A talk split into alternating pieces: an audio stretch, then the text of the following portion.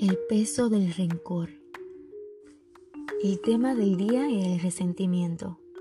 Y el maestro nos había pedido que lleváramos papas y una bolsa de plástico. Debíamos tomar una papa por cada persona a la que guardáramos resentimiento, escribir su nombre en la papa y guardarla en la bolsa. Algunas bolsas eran realmente pesadas. El ejercicio consistía en llevar la bolsa con nosotros durante una semana.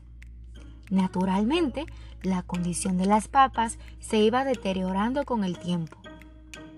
La incomodidad de acarrear esa bolsa en todo momento me mostró claramente el peso espiritual que cargaba a diario y me señaló que, mientras ponía mi atención en ella para no olvidarla en ningún momento, desatendía cosas más importantes. Descubrí entonces que todos tenemos papas pudriéndose en nuestra mochila sentimental.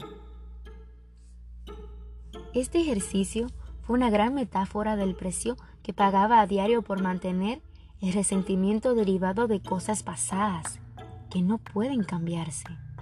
Me di cuenta de que cuando dejaba de lado los temas incompletos o las promesas no cumplidas, me llenaba de resentimiento. Mi nivel de estrés aumentaba, no dormía bien y mi atención se dispersaba. Perdonar y dejar ir me llenó de paz, alimentando mi espíritu. La falta de perdón es como un tóxico que tomamos a gotas cada día, hasta que finalmente termina por envenenarnos. Muchas veces pensamos que el perdón es un regalo para el otro y no nos damos cuenta de que los únicos beneficiados somos nosotros mismos. El perdón es una declaración que puedes y debes renovar a diario. Muchas veces la persona más importante a la que tienes que perdonar es a ti mismo, por todas las cosas que no fueron de la manera como pensabas la declaración de magnanimidad es la clave para liberarte. ¿Con qué personas estás resentido?